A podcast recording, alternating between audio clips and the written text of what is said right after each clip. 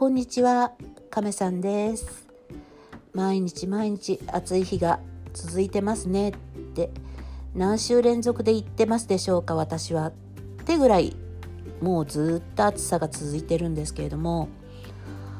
もう嫌になっちゃいますねって思いながら、えー、亀さんのお家ママさんが亡くなって1年経ちまして、えー、先日一周忌の法要が終わりました。まあ一周忌法要までいろいろ準備もバタバタしてしまったんですけれどもそれ以上に一周忌の法要が、えー、笑えたというかなんで一周忌の法要が笑えたんですかって言いますと まあうちの兄がまたまたやらかしてくれましてねまあこういうね法事とかね法要とかそういう時ってこう前もってねそこそこに準備しなきゃいけないんですよ。あの例えばねあの喪服とか着るじゃないですか。そういうものはねもうめったに着ないんで前もって準備をしておく。きちんと何を着てくとかちゃんとしなきゃいけないんですけれどもうちの兄と来たらそういうこと全くズボラな人で あのまあこれちょっとあるあるな話なのかもしれないんですけどね。あの太っちゃいましてね去年よりか。であの 喪服を着たらパチパチだったっていうことがパッツンパッツンというよりか着れなくなってしまったってことがまあ以前もありまして今回はもっと悲惨なことがありましてね あのお寺に着きますと兄突然何を言い出したかと思いますと大変なことになっちゃったんだよって言うんですよ。でその大変なことになっちゃったっていうともっと大変なことになって何事が起こったのかと思いましてそうしますとなんとズボンが破けちゃったっていうんですよ。でまあね太ったかなと思ってはいたんですけれどもそうするとお尻かなんかが破けちゃったのかなと思うじゃないですか。まあそしたらですねズボンの何て言うんですかね内股のこう縫い目が全部こうほずれてしまいまして、えー、まあ内股にスリットが入った状態になっちゃったんですよ。でまあ外だとね歩いててこう見えてしまうんですけどもまあ内股で歩いていればまあギリギリ見えないというかちょっとわからなかったかなっていう体でありましてでそんなんでまあどうしようもできないんで結局お寺さんではそのままそーっとすり足で歩いてもらってお行儀よくしてもらいでまあお坊さんも見えなかったかなっていう状態で、えー、とりあえず無事法要は済ましましてお食事に銀座に行くってことだったんですよ。まあ銀座でねそんなスリットの入った状態で歩くわけにはいかないんで、えー、車にまあ乗りまして銀座に着き、えー、兄と甥っ子は2人で GU に駆け込んで、えー、新しいズボンを1着買ってとりあえずことは済んだということで無事に済ませたんですけどまあ皆さんもね、まあ、めったにはあることではないと思います。スマートの人にとってはそんなことはあるあるではないと思うんですけれどもまあちょっとこういうことは前もって気をつけなきゃいけないかなと思うんですよ。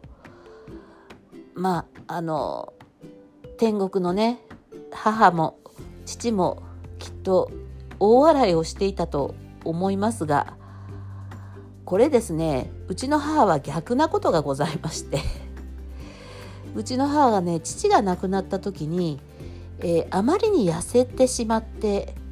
喪服がもうブカブカでみっともなくて着れなくなっちゃったんですよ。で、えー、父のお葬式までちょっとねあの日にちがあったんで大急ぎで喪服をデパートまで買いに行ったんですけどね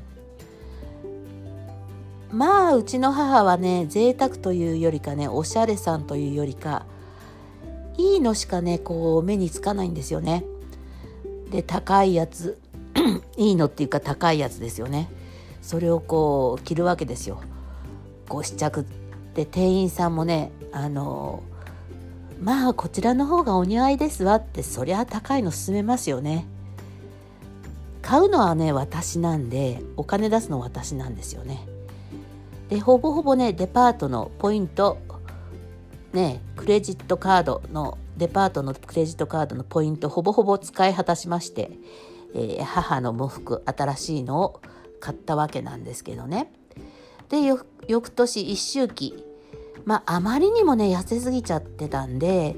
えー、私もねそのもうちょっと太らせなきゃいけないと思って頑張って太らせてたわけですよご飯を食べさせて。で頑張って、まあ、結果的にね健康体になって良かったことは良かったんですけれども翌年になって、えー、昨年葬儀の時に買った喪服がまた着れなくなっちゃったんです今度太って。そしてまたデパートに買い駆け込みまた同じようなことをしてまた母がいい喪服を選び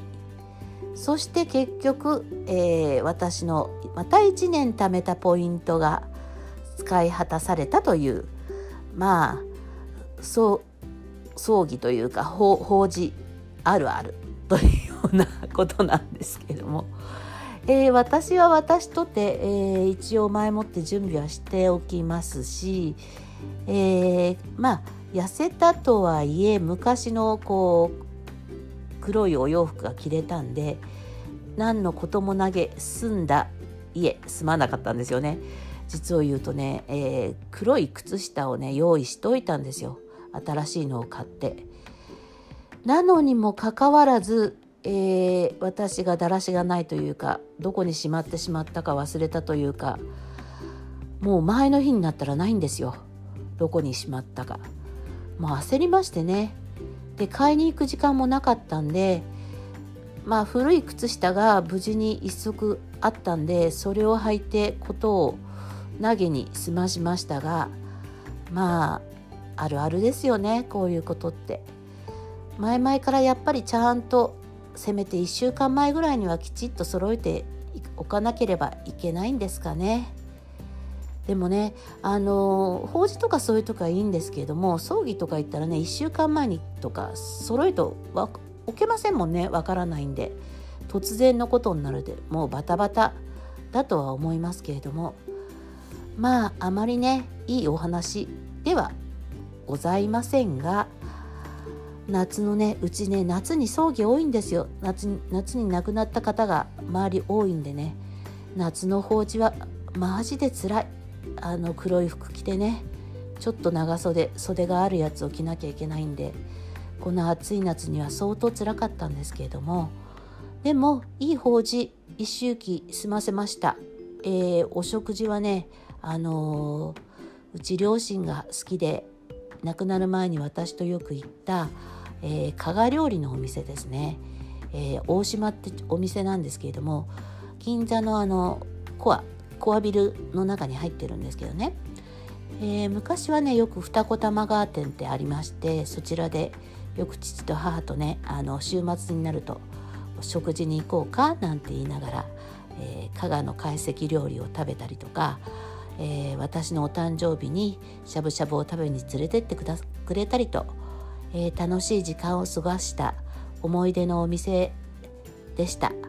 えー、今はねあの店舗がちょっと減っちゃって銀座のコア店に行ってきたんですけども味はね昔と変わらず、え懐かしい味、えジブワンとかこう鴨のこうちょっと煮物というかこうお吸い物ちょっと加賀流なんで、えー、わさびをちょっと添えて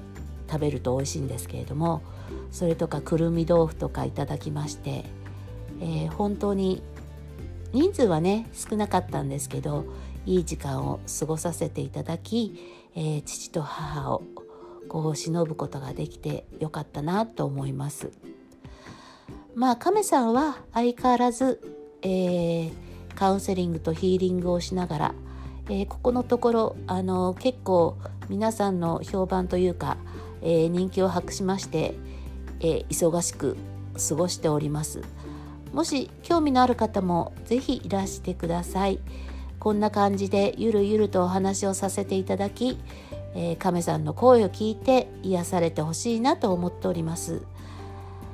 また、えー、いろんなことゆるゆるとまあゆるゆるとじゃない日がないんですけれどもお話もしていきたいと思います。今日はちょっと法事のお話ばっかりしてしまいましたけれども皆さんもまだまだ暑い日が続くと思うんでお体に気をつけて頑張って夏を乗り切りましょう。では亀さんのお耳を拝借。今日もありがとうございました、えー、また聞いてくださいね。またね。バイバーイ。